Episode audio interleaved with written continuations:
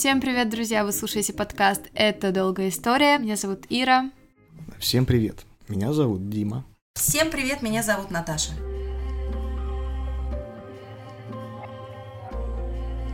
Мы будем говорить о главных книгах Халеда Хасейни, американского писателя, но афганского происхождения. Именно поэтому действие его книг происходит в Афганистане и Пакистане. Это необычная для нас культура и, кажется, даже немного другая реальность. Хасейни родился в Кабуле, потом переехал в США и стал врачом. Рано утром, перед тем, как отправиться на работу, он начинал писать свой первый и ставший настоящим бестселлером роман «Бегущий за ветром». Изданная в начале века, эта книга получила несколько премий, была экранизирована, в свое время входила в тройку бестселлеров США. «Бегущий за ветром» – роман от первого лица – от лица Амира, мальчика из богатой семьи в Кабуле. Об их непростых отношениях с влиятельным отцом, бабой, о дружбе с сыном его слуги, Хасаном, хазарейцем. В те времена к этому, скажем так, национальному меньшинству часто относились презрительно, словно к людям второго сорта. Хасан бесконечно предан главному герою. Вместе они участвуют в необычном соревновании, запускают воздушных змеев и во время важного соревнования Хасан бежит искать их упавшего, но победившего змея. И вот тогда происходит событие, которое перевернет жизнь и его, и главного героя мира.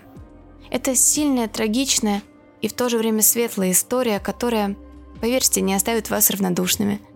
Скажу честно, со мной такое было впервые. Закрыла книгу, начала плакать.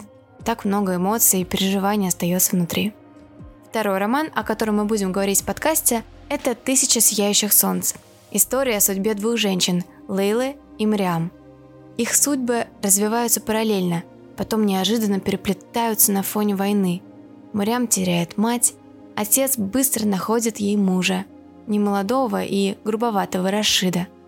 Лейла в начале романа совсем девочка, учится в школе, дружит с Тариком, переживает потери близких – которые гибнут на войне. Сюжет можно пересказывать долго, но да, мы постарались избежать спойлеров в этом подкасте, хотя это было очень сложно. Это книга о судьбе двух разных, но вдруг ставших близкими женщин. И вообще о месте женщины в реальности Афганистана того времени. О войне, политике, национальности. Ну и, конечно, о силе любви. Бестселлер «Нью-Йорк Таймс». Обязательно прочитайте. Сейчас автор романов Хасейни постоянно работает с беженцами, поднятые в книгах проблемы и пережитые его героями события стали частью жизни и самого писателя. Мы прочитали его главные книги и решили разобраться, что в них самое важное, о чем они, какие глубокие и неоднозначные вопросы задают нам эти романы. Это долгая история. Слушайте.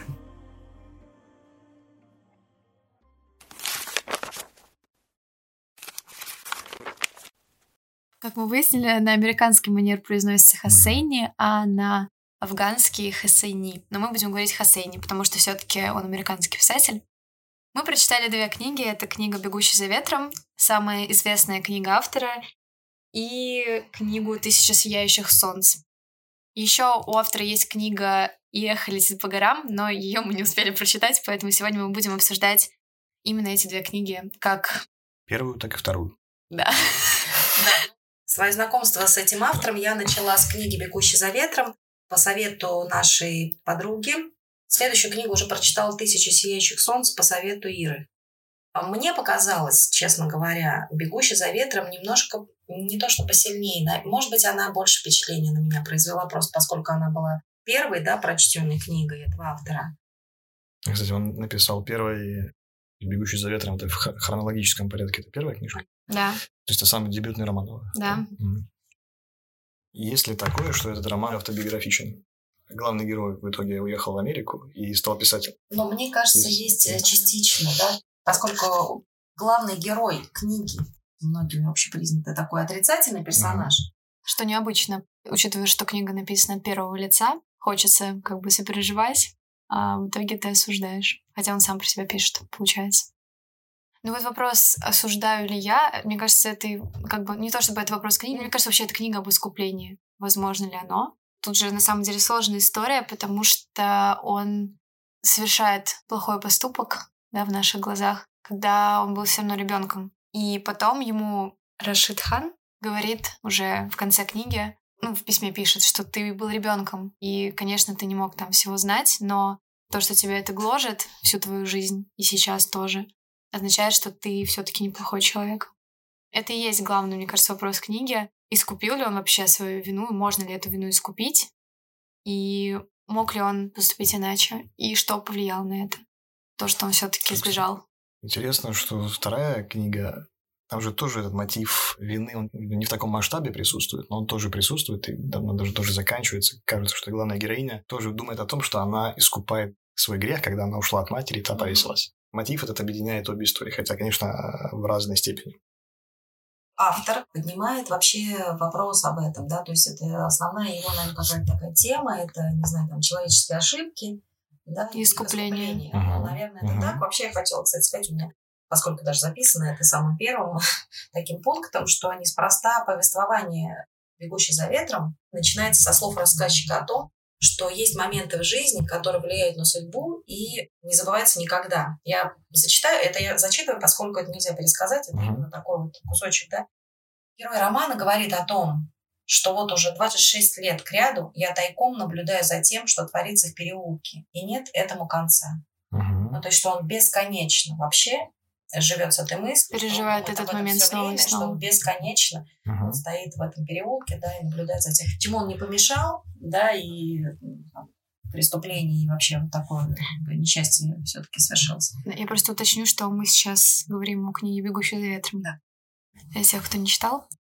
Собственно, с этого начинается книга. Мы понимаем, что что-то плохое случилось. И сначала идет предыстория этого плохого поступка, потом этот плохой поступок, и потом то, что было после и возвращение к этому. То есть все так или иначе циклично. Это вопрос самый основной. Плохой ли он человек? Да, кто, как, как бы каждый из вас для себя, что все-таки вот э, пока мы с Димой ехали на запись подкаста, как раз, uh-huh. ну, совсем чуть-чуть мы коснулись этой темы, и Дима, я так понимаю, что когда начинаешь читать, ты вообще проникаешься таким прям отвращением к нему, потому что ты, кроме самого этого поступка, там еще очень много разных ситуаций, которые возникают с ним, с его ну, сводным братом или слугой. И он каждый из этих ситуаций ведет себя некрасиво, и он свои мысли описывает, и ты прям, э, ну, такое внутреннее негодование и такое презрение главному герою. По ходу романа то есть, ну, ты все больше узнаешь чего-то, с ним что-то происходит. Концовка такая, что все, что с ним случается, ну, по идее, точно должно искупить все его эти грехи. То есть его мысли, во-первых, которые с ним были всю эту жизнь, и то, что с ним произошло в конце, но я не простил его. То, как он себя вел э, первые там, 10 лет своей жизни, это нужно пытаться искупить. Это уже то, что с тобой произошло, и тут ты с этим уже живешь. Для меня он не стал положительным героем, даже несмотря на то, что с ним случилось в конце. Да, потому что если бы вопрос стоял так, есть же вопрос, это вопрос в литературе тоже часто задается, может ли хороший человек совершить плохой поступок? Вот если бы этот поступок был единственным его плохим поступком, ну почему-то так произошло, mm-hmm. даже если там он был полностью виноват. Но Дима абсолютно прав, что он на протяжении там первой половины книги, он так или иначе постоянно ведет себя по-свински.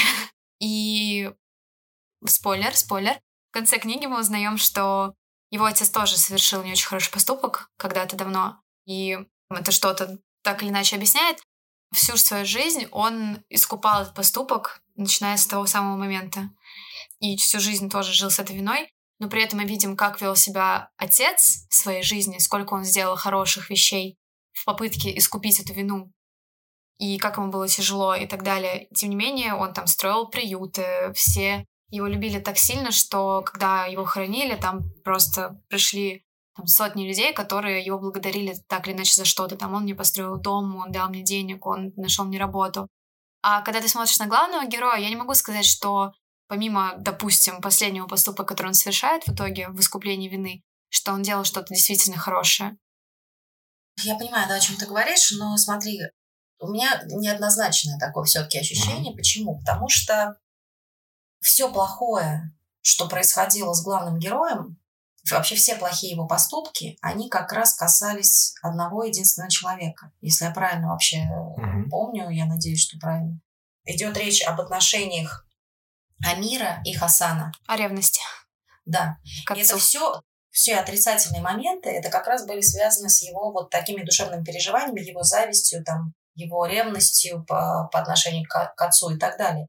Конечно, я так понимаю, что он все-таки был э, во многом, наверное, слаб, не знаю, там духом, ему не хватало mm-hmm. характера как-то, да, за что, собственно, его все время осуждал отец. Но это все-таки касалось вот конкретно, мне кажется, их отношений. Я сейчас ни в коем случае не оправдываю, как раз потому что он был ужасен вообще в этих отношениях. И чем преданней и чище и искренне к нему относился Хасан, тем отвратительней воспринимались его да, какие-то поступки. Вот. То есть, может быть, ему было бы легче, если бы Хасан был каким-нибудь самым задирой, не знаю, хоть раз ему что-нибудь ответил, да. ему бы стало легче. Но он, собственно говоря, к этому и призывал все время. Да. Он для того, чтобы себя оправдать как-то, и хоть чуть-чуть ему, вот, чтобы, для того, чтобы ему хоть немного стало легче, помните, был такой момент э, в книге, когда он кидает, по-моему, гранату mm-hmm. да, в Хасана и просит э, бросить гранат ему в ответ. Хасан не делает этого. И он кричит буквально ему, ну брось меня, гранат, брось. Он берет гранат и себе об, об, об, в лицо его кидает сам. Говорит, ты доволен? И убегает. А еще была сцена, когда он приходит к нему уже после того, что случилось, он отдалился, совсем не общался почти с Хасаном, и Хасан приходит к нему в комнату, зовет его сходить на холм, и он его довольно грубо прогоняет, он передает свои мысли, он говорит, ну, давай, наконец-то, врежь мне, скажи что-нибудь резкое, там, захлопни дверь, там, пихни ее, не знаю, что-нибудь. И он просто уходит. Ну, то есть таких моментов было несколько. Ну, был да. момент, когда Амир спрашивает Хасана, смог бы ты э, наесться грязи ради меня? На что Хасан отвечает «да», потом тоже очень внимательно смотрит на Амира и спрашивает, неужели ты смог бы меня о таком попросить? То есть вообще таких моментов действительно там очень много, это все касается вот их отношений. Наверное, для того, чтобы оправдать главного героя, лично мне, может быть, не хватило действительно каких-то хороших поступков в его жизни дальнейшей, да, может быть, вот если бы действительно, как Ира говорит сейчас об отце главного героя, да, что он столько сделал хорошего, что тот э, плохой поступок его, он как бы отходит, да, на задний план, да, и ты там его, наверное, прощаешь для себя, то, может быть, этого немножко не хватает, mm-hmm. и поэтому вот для себя, например, Дима, он остался все-таки непрощенным. И даже последний поступок, который он совершил, когда он вернулся в Афганистан, он его совершил ну, как по своей воле, но потому что он позвонил его друг отца старый и сказал, что, по сути, он все знает, что происходило тогда в детстве, и у него есть шанс искупить. Именно поэтому он вернулся, потому что ему позвонил друг. А так он жил в Америке, уже ну, у него не было мысли. То есть, он терзался, но он не предпринимал никаких действий, пока ему не позвонили. И вернулся он только лишь тогда, когда ну, вот какой-то из детства, из детства сигнал к нему пришел. И он сначала отказывался даже помочь. Да. Тоже двоякое, наверное, ощущение, потому что когда человека съедает тяжелое чувство вины, то всегда два пути, да. Есть путь, когда ты вот пытаешься что-то изменить, то есть он мог, например, пытаться найти Хасана, угу. да, просить его прощения, не знаю, а мог этого избегать, собственно. Осудить это тоже очень сложно, потому что он настолько виноват, он совершил такой страшный поступок. После всего этого попытаться искать Хасана, ну, наверное, для него это было не просто даже крайне тяжело, да, а вот было непонятно, насколько это нужно было делать. Ему даже не приходила мысль все-таки в голову пойти до конца в этом своем поступке хорошим. Его к этому подталкивают все-таки хорошие люди, которые всю жизнь ему попадались и его каким-то образом все-таки вели по этой жизни. Кто хуже для тебя, главный герой или Асеф? Ну, конечно, Асеф. Почему? Все равно. Зверь такой совсем, то есть он да, даже не, какой-то не, не человек. Это, да. да. Что лучше, сделать что-то плохое или смотреть, как кто-то другой делает и ничего не предпринять? Мне кажется, это одинаково ужасно. Про само событие, из-за которого потом все это и произошло из детства, вот именно этот момент, его можно каким-то образом все равно оправдать, что это ребенок. И, наверное, можно именно этот момент простить. О той истории, да, о которой бесконечно ведется речь в произведении. Действительно, в таких ситуациях вообще, в принципе, даже взрослый человек, к сожалению, не всегда uh-huh. может э, проявить сказать. такую смелость. Uh-huh.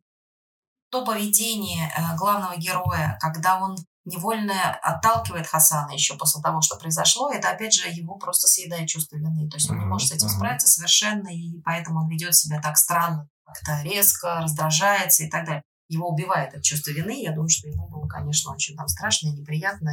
Ну, ужасное чувство. Когда ты ну, вину эту ощущаешь в себе, и ты с ней живешь.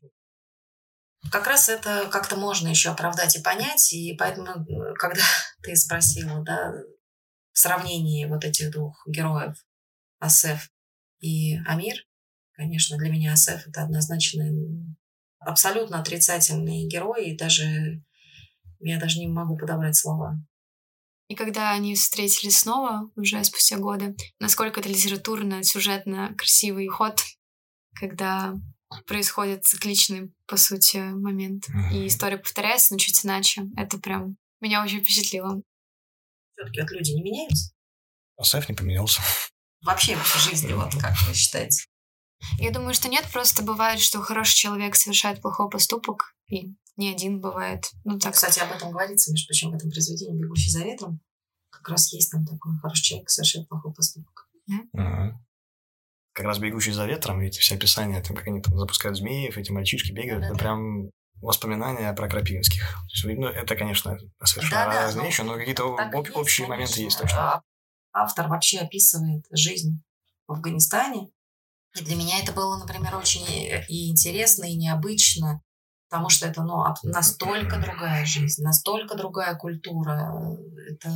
Ну, в этом, кстати, уникальность автора, потому что очень немногие современные авторы пишут про Афганистан, целые романы, и, конечно, это его особенность, потому что все его три романа, собственно, этому посвящены. Я, правда, третий не дочитала до конца, поэтому я не помню точно ли там прям Афганистан, а не Пакистан, например. Но так или иначе, вот про эти страны он все время пишет. Его еще сравнивают с турецким писателем. Памук зовут писателя. Он писал романы про Турцию.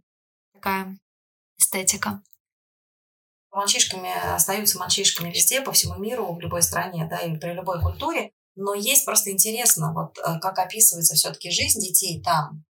Все-таки она особенная, все равно другая, и настолько другая культура, и в воспитании все равно есть какие-то, да, такие моменты интересные, которые очень сильно отличают все-таки детство этих детей, да, детство мальчишек крапивинских, например. То есть, что, в общем-то, обуславливает очень многие черты характера и личностные какие-то отношения поскольку речь идет о господине и слуге, да, это все время подчеркивается, да, и повторяется. Вот эта разница, да, между ними, как э, это чувствуется и насколько вот эту грань практически никогда не переходит. Здесь да? дело даже не в том, что они слуга господина, в том, что они разных mm. национальностей, то есть пуштуны ну, да. и хазарийцы. Это тоже подчеркивается, потому что, собственно, весь этот, скажем так, мягко говоря, негатив по отношению к Хасану от и других детей тоже, да, да. и к его отцу. Он же обусловлен именно этой особенностью, а не только потому, что они слуги. Так или иначе, их тоже оскорбляют и считают, что их не должно быть ну, то есть в стране. По положению, да. да, и как настолько это сильно, настолько это остро ощущается во всем. Представляете, насколько глубоко это существует вот у человека в голове. У Хасана, кстати, есть другая установка, тоже нам, мне кажется, непонятная. Он настолько тоже вбил себе обратную установку в голову, что он ниже, что он всегда слуга, и он никогда от этой установки не уходил до самого, мне кажется, своего конца. Потому что, спойлер, когда он погибает, он же до конца остается слугой. Он защищает дом и погибает, защищает дом того, кому он обязан, так или иначе. Ну, видишь, а мне кажется, что, наверное, в этом все-таки больше чувств таких вот, как сказать, дружеских я думаю, что не связано, потому что есть дружеская такая преданность, и есть вот такая сильная преданность, как у Хасана. Для меня самое страшное вообще в этой книге, наверное, для меня вот лично, было то, что Амир так и не получил возможность попросить прощения. Не знаю почему. Мне было так тяжело из-за этого. Из-за Амира, из-за Хасана. Для меня это было страшно, что, что он... так и не увидели. Это не закончилось. Не смогли, да, не да. смогли вот как даже несмотря на то, что он, ну, по сути, спас его ребенка, да, в конце концов. Ой, знаешь, это просто такое человеческое, человеческое желание такое, да, чтобы вот ну, все-таки да. для меня там лично, да, чтобы... Да, это же как раз такой трагизм и хочешь, чтобы сказать вообще нам с вами. Так не о бывает. Том, нет, о том, что возможно, когда ты совершаешь какой-то поступок, ты должен помнить о том, что, возможно, ты никогда не сможешь попросить за него прощения. Да. Что ты, может быть, не сможешь его исправить никогда. Поэтому подумай там, да, тысячу раз. Мне бы вот э, чисто по-человечески действительно хотелось бы, и чтобы у Амира была возможность назвать его своим другом, да, наконец-то вообще, потому что сколько раз у него была такая возможность, он ни разу так и не называет его другом, как угодно там слугой. И, конечно, что у Хасана нет, не было возможности, да, все-таки его увидеть. Ну, то есть вот это, конечно, прям такой момент. Ну, еще, мне кажется, у Хасейни есть в обеих книгах, которые мы прочитали, вот это вот такой конфликт если в «Бегущий за ветром» это конфликт разных национальностей и разных а, именно статусных принадлежностей, да, то есть кто-то там выше, кто-то ниже, и на этом в том числе построен конфликт, то в книге «Тысяча сияющих солнц» о да. женщинах и мужчинах в Правильно Афганистане. Женщин. Потому что если здесь главный герой мужчина, то в «Тысяча сияющих солнц» это женщины все таки главные герои. Две истории, которые рассказывает эта книга, они в том числе о месте, да, жен, о женском бесправии и о месте женщины в обществе. Ну, еще я хотел добавить про да. сам Хасейни, про это, либо во, все-таки во втором романе в конце упоминает про беженцев, что он очень хотел и как раз ставил акцент на проблему беженцев, в принципе, афганских, и по поводу всех конфликтов, которые на фоне событий, которых разворачиваются все. И беженцы, их жизни, как они перемещаются в Пакистан, в лагеря, потом оттуда едут в Америку или кто куда ну, насколько у них сложная жизнь, что это тоже такая важная часть обоих романов. Да, потому что и... он был послом доброй воли ООН при комиссариате а, по делам беженцев. Да, даже так. А я думаю, что для него это очень острая, очень близкая ему тема. Я думаю, что он, да, пытается к ней угу. таким образом тоже привлечь. Вообще, мне кажется, что автор пытается вообще, в принципе, рассказать всему миру да, о своей, uh-huh. о своей да, стране, истории. о своей истории, да, о том, как живут люди, и обратить на внимание на это. Ну да, если мы чуть-чуть вернемся еще к первому роману, тут еще и такая прямая параллель проходит, потому что главный герой писатель, uh-huh. в конце концов. В конце книги есть послесловие от автора, и он говорит, что настолько сплелись для него судьбы героев и его собственная судьба, было бы интересно задать вопрос, почему он выбрал а, именно чувство вины как самую главную Основную, линию. Да. Интересно, ну, был, сталкивался ли он когда-нибудь с чувством вины? Может быть, не, не в такой, конечно, страшной ситуации. Что он более, писал вначале, нет? А, как раз в предисловии о том, что, что он возвращался и чувствовал себя как дома, и у него было это чувство вины было. А когда он приезжал, ему казалось, ну, оно уходило, и он какую-то жизнь который в Афганистане, он в нее погружался. Как раз в начале романа первого, что вкратце. Ну, тогда «Тысячи сияющих Да. Второй роман Хасейни. Так, ну, что получается? Для меня самый, вот, самый трогательный момент был это с видеокассетой. Когда э, моя, господи, Лейла, Лейла открыла шкатулку, которую ее отец оставил Мариам, и там эту кассету, он остановил видео, видеокассету с мультфильмом Пиноккио. Вот я прям как-то... Один из самых отрицательных героев этого романа — это именно отец Мариам для меня. Да? Да. Потому что он ведет себя просто не как отец весь роман. А и с самого начала. Ну, собственно, роман начинается с того, что он выкидывает в итоге дочь свою. Мне кажется, в их культуре это было ну, очень много было таких мужчин, таких, таких ситуаций, поступков. Да, Поматросила, бросила, называется, да? Ну, ну вообще-то, да? Это действительно, ну, да. правда. Причем это, я так понимаю, что для общества, да, это было типично совершенно, то есть это даже не что-то там такое из ряда было. Да, завел ребенка на стороне да. и все. И забыл. Ну, конечно, да, наверное, отрицательный герой, хотя, кстати говоря, я не сразу это поняла, да, то есть вот, например, в начале, э, ну, то есть можно было догадаться, да, наверное. Ну, что... Да, это отрицательный герой, которого вроде бы немножко жаль, вот так, да? Ну, особенно как в конце, когда она узнает, что, когда он пишет ей письмо же, да, по-моему, передали ей письмо, mm-hmm. правильно? Mm-hmm. Я помню, вот, и его, конечно, становится очень жаль. И вообще, опять же, Жаль, что она этого так и не узнала, пока он был жив и так далее. Ну, то есть тут вот как всегда, а да? Опять же, он, получается, всю жизнь, ну, всю жизнь, а последнюю жизнь тоже проживал с этим чувством вины. Ну да, но это просто одна из таких линий вообще романа, которая меня очень беспокоила. И вторая линия — это, конечно, персонаж Рашид, который сначала вроде бы, ну, не так плохо, ты думаешь, вроде бы он и не ужасный, а потом, как ты думаешь, и ужасный, и вот это чувство растет. Причем да, это вызывает такое сильное чувство, что ты просто, мне кажется, готов. Я думаю, что еще у нас с тобой, у нас с тобой это чувство может быть сильнее, потому что лично я, когда читала, я думала, как бы я себя ощущала, ну, если бы я была Мариам. То есть, если бы я была этой женщиной, которая... Вот я бы жила в таких условиях, меня бы вот так выдали замуж, и как бы вообще я так жила, я бы не смогла так жить, мне кажется. Ну, может быть, если мне очень сильно хотелось жить и выживать, то я бы смирилась, но это тяжело. Собственно, наверное, такая самая в целом в мире обсуждаемая сторона мусульманской жизни, да, э, во многих странах, это, да, бесправие женщины, ее место в обществе. Очень многие живут этой жизнью безропотно. До сих пор. Может быть, даже счастливо, ну, да. как бы, да, и не считают, что... Но вот тут, мне кажется, это всегда история о том, что когда ты не знаешь, как может быть по-другому, и тебе может казаться, что, ну, мы тоже не можем, не, не всегда представляем как может быть по-другому. Когда ты не знаешь, что в принципе может быть по-другому, и ты это принимаешь, и для тебя это становится порядке вещей. Когда начинается, ну, когда начинаешь видеть, когда открываются границы, и как-то жизнь меняется, и ты видишь, возникает это желание, потребность. Есть еще один даже контраст между Мариам, которая, ну вот, к тому, что ты сказал, она все-таки так или иначе, мне кажется, больше смиряется и uh-huh. больше переживает из того, ну, из того, что там, не знаю, она ребенка не может, да, иметь и так далее чем Лейла, которая как-то росла немножко иначе, мне кажется. И у нее вот этого чувства, что она может быть свободнее, его больше. Мне кажется все-таки, что это связано не с тем, что она чуть-чуть там свободнее была, да, в каких-то своих мыслях или поступках, а мне кажется, это связано с тем, что Мариам очень угнетал чувство вины. Вот у меня ощущение, что она в чем-то смирялась вот с такой вот незавидной судьбой, потому себя. что, да, она считала, что значит вот как бы так и надо. Ну, то есть я вот так виновата. Я это заслужила. Да, в смерти матери. И вот как бы, мне кажется, это чувство вины, оно прям ее очень давило.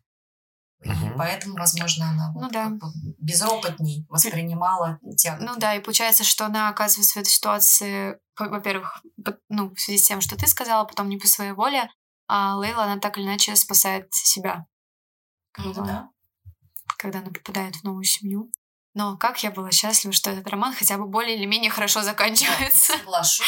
Иначе бы я не пережила. Соглашусь. Грустно все равно конечно, очень. Да, несмотря но... на то, что очень грустно, но, кстати да. говоря... Частично хэппи Она не знала счастья всю свою жизнь, то есть у нее всю ее жизнь, единственное ее счастье, это было, когда папа приходил домой. И это были ее детские такие счастливые моменты. Потом вся жизнь погрузилась в полный кошмар. А если бы она, ну, это с ней не произошло, и она все-таки бы эту шкатулку получила, открыла бы это письмо, ну, явно же она э, переосмыслила бы тогда все. Внутри, может быть, но она бы продолжила жить той же жизнью, без никого не любя, по сути. Никто бы не любил ее в этой жизни. То есть она бы знала, что да, в прошлом там ее папа любил ее, несмотря uh там, на все обстоятельства. Она же обрела как бы, да, семью. Вот, я и говорю, лице... что да. Ну, в общем, нет, мне тоже показалось, что все-таки заканчивается все как-то, ну, очень грустно. Просто ты как бы выдыхаешь. У меня есть какое-то ощущение чего-то светлого. Вот оно да. у меня к концу все-таки появилось. И в конце, вот знаете, как вот, ну, не знаю, тысяча сияющих солнц, да, да, правда, да. в конце у меня какой-то вот такой Как будто солнце все-таки взошло, да, а бегущий за ветром как будто просто все замерло, а вот в тысяча сияющих солнц все завершилось. И я прям выдохнула. А в конце бегущий за ветром мне было все равно как-то Тяжело. плохо. А, прочитала книгу, бегущий за ветром закрыла и начала рыдать. А когда я читала, ну, реально, я все, у меня было вчера, мне было вообще плохо. Я, а когда я читала «Тысяча сияющих солнц», я плакала на отдельных моментах, и в конце я почувствовала просто, ну, что это хорошая книга, мне хорошо. Все было плохо, но в конце концов они счастливы, там, все замечательно. А «Бегущий за ветром» в целом оставил вот такое впечатление. То есть, и поэтому я уже, когда закрыла, начала плакать это перевод же, да, и мы читаем mm-hmm. все-таки перевод, э, к сожалению, вот не знаю. Перевод хороший. Автора перевода, мне кажется, перевод Соколова, очень хороший, и, да, вот насколько сохраняется стиль повествования, mm-hmm. потому что вот мне все-таки кажется, Соколова. вот э, интересно, есть ли что-то в этом какое-то восточное, не знаю, я имею в виду не про язык даже, понимаете, а какой-то особый mm-hmm. способ изложения все равно, вот вообще. И есть mm-hmm. же какой-то окрас, который, вне зависимости от того, на каком языке это написано, я как раз не об этом. А что все-таки, да, какое-то особое такое очарование в этом, мне кажется, есть. Может быть, потому что описание вот такой жизни, как-то вот в стиле ну, авторском. Да. Мне кажется, очень необычно. Ну, я могу сказать, что если мы возьмем, допустим, какие-нибудь другие американские романы, примерно такого же, ну, не знаю, масштаба, то они будут другие просто потому, что мы немножко, мне кажется, воспринимаем то, что там происходит ближе к себе, потому что мы это знаем лучше. А тут это все равно для нас... Это настолько все не похоже да, на то, к чему мы привыкли, что это, мне кажется, добавляет еще какого-то, ну, и ужаса, и трагизма тому, что происходит. То есть мощные события перемножаются. Во-первых, война, революция, mm-hmm. ракеты, взрывы, плюс еще эти ужасные события, которые происходят. Это все вместе, в квадрат возводит это ощущение. Mm-hmm. Да, у тебя нет э, такого, что ты сосредоточилась именно mm-hmm. вот на том событии, которое произошло. Ты сосредоточена вообще на всем, mm-hmm. что в романе происходит. Потому что если мы там прочитаем какую-нибудь, не знаю, историю США, допустим, ну, в современном мире там произошло что-то плохое, там кто-то кого-то там, не знаю, убил, например, да, это ужасно. Мы сосредоточимся на том, что вот это случилось, несмотря на то, что все вокруг хорошо. И там, ну, соответственно, на всем остальном. А тут тебе плохо из-за всего. Я исключительно говорила о том все-таки стиле писательском который он использует. Это вот мне интересно, это, наверное, что-то такое, я так предполагаю, что-то вот какое-то восточное в этом есть. Ну, кстати, я не сказал, что я ощутил прям да? какой-то восточный... Э, атмосфера, то есть ты погружаешься в атмосферу там, Афганистана, Пакистана, Кабула, и действительно начинаешь жить, но прям что язык какой-то вот восточный. Мне кажется, там есть э, иногда такая ритмичность, которая немножко... Да, вот. Э, если Спасибо. сравнить с каким-нибудь, ну, допустим, почитать любой американский роман прочитать про mm-hmm. другую страну. Вот, например, э, стоит роман Дэвида Митчелла «Тысяча осень якобы Дезута». Там он написан, правда, более ранние события, mm-hmm. ну, условно. Восток. Если ты будешь вот эту книгу читать, несмотря на то, что там тоже хороший перевод, там другой будет вот ритм повествования. Mm-hmm. А у Хасеня действительно есть некоторые предложениях, как будто ритмичное восточное окончание фразы. Я не знаю, как объяснить.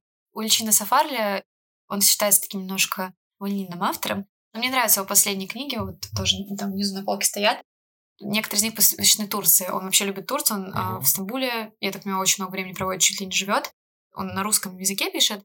У него тоже есть вот этот какой-то ритм, я не знаю, как объяснить, чуть-чуть восточный. сказать, что как-то построено предложение, может быть, ну, как-то даже... Авторский ритм, ну, то есть да, это какое-то определенное mm-hmm. такое очарование mm-hmm. есть в этом, и, конечно же, э, наверное, еще такое ощущение возникает, вот сейчас я просто читаю, да, возникает это описание все-таки ну, такого восточного колорита, наверное, uh-huh, да, то есть uh-huh. это еда, природа, там быт и так далее. То есть, наверное, еще такое ощущение, конечно, добавляет, это уже не к слогу автора, да, наверное, имеет отношение уже к самим там традициям и так далее. Но все равно, вот смотрите, вот есть такая фраза, и рядом с минаретами она не стояла, не рвала плоды в знаменитых садах, не гуляла вдоль пшеничных полей. Угу. Ну, то есть вот все-таки да. есть что-то в этом такое, э, что отличается, угу. может быть... Как, как будто чуть-чуть песня начинается. Да, да, да, что-то мелодичное да. такое, вот, э, мне кажется, вот в этом есть. Может, просто не везде это передано, но это уже... Иногда я читаю на русском книгу, думаю, вот мне интересно, это плохо перевели или это она плохо сама написана, потому что недавно книга, которая очень, там вообще супер отзывы, невероятно, там вторая часть вышла, называется «На семь сестер», какая-то там мистическая история про семь сестер, которых папа привез с разных концов света, назвал их честь звезд и все такое, в общем, все романтично. Я вымучила две главы, читать дальше я не могла, просто потому что это было настолько неестественно написано. Я не знаю, как объяснить. Вот когда описывается, как человек говорит, или там, не знаю, берет книгу, но описано так, как будто это просто, ну, не, я не знаю, как это передать, не живо. Мне стало да, интересно, может быть, это неверный выбор просто слов. То есть, насколько точно нужно подобрать там русское слово, даже к слову, не знаю, вздохнула. Мне кажется, не условно. вот это. Мне кажется, именно очень важно все равно вот какой-то Не почувствовать. Ну да, да.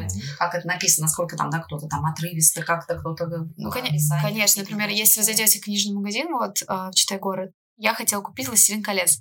Наконец-то хотела я его прочитать, потому что я никак не могла себя заставить. вот. А, я посмотрела просто фильм про Толкина и решила прочитать. Я зашла, а там семь разных переводов «Властелин колец», одно и то же издательство, семь разных переводов, везде написано, кто это переводил. Я поняла, насколько это важно, то есть насколько люди выбирают по определенному переводу. А так иногда мы даже не знаем, насколько книга подпорщена или, наоборот, улучшена благодаря переводу. Может быть, там в оригинале был беднее язык, а переводчик его обогатил и, там, не знаю, ну, так или иначе, там ритм поменял. Это интересно. Это повод для отдельного подкаста. Художественный перевод. Мы мало сказали про тысячу сияющих солнц, мне кажется. Но мы не, сильно не обсуждали проблему как раз вот эмансипации женской. Это просто феминистическая книга на самом деле, если никто не понял. Не, ну, ну, да, это просто одна из неблизких нам да, сторон такой жизни. Кажется, что это не может быть реальностью, когда там в то же время у нас все было совсем иначе. Ну, это вообще, в принципе, про то, что происходило в Афганистане, происходит до сих пор. В обеих книжках Ну, это не только в книгах, конечно. Меня поражает удивительное, конечно, уважение вообще к семье, к старшему поколению. То есть это вообще поразительно, конечно.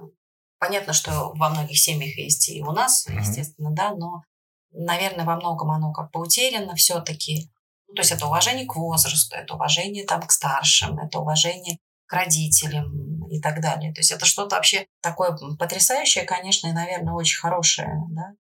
Мне кажется, это прям такая отличительная особенность. Да, там... Об этом просто очень много. Да, в книге здесь. «Бегущий за ветром», когда, простите, мы снова возвращаемся, главный герой женится, и отец его жены говорит, что это вот американцы, вы, ну не вы, американцы женятся там по любви, для них не важно, что стоит за человеком, лишь бы там здоров и нормален, а как бы у нас все по-другому, у нас там я бы никогда там не выдала бы свою дочь там замуж за тебя, не зная твоего отца и всю вашу семью.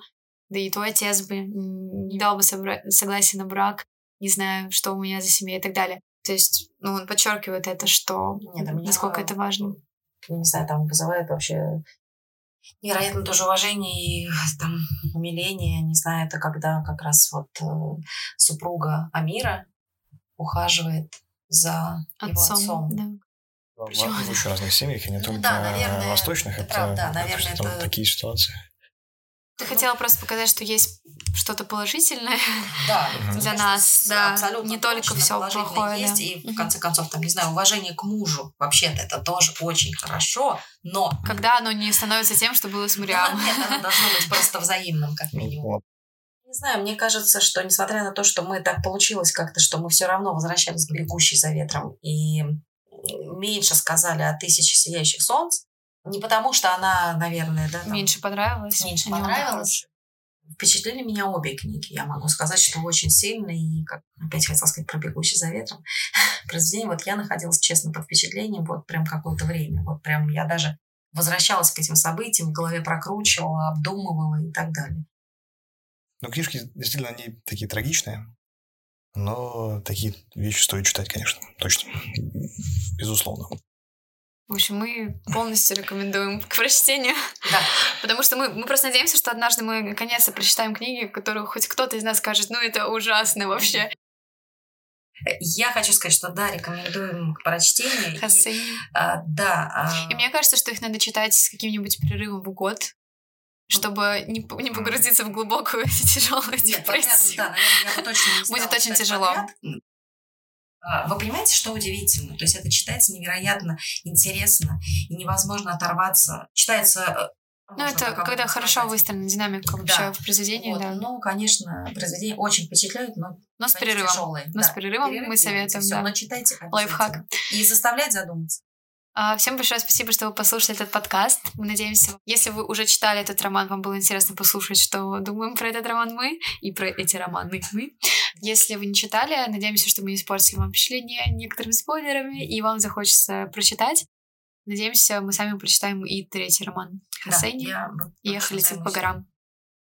Хочу сказать, что мы можем бесконечно говорить об этих книгах, но это очень долгая история. Всем большое спасибо, что послушали этот подкаст. Оставляйте отзывы. подписывайтесь и наслаждайтесь книжками. Всем пока-пока. Пока. -пока. пока.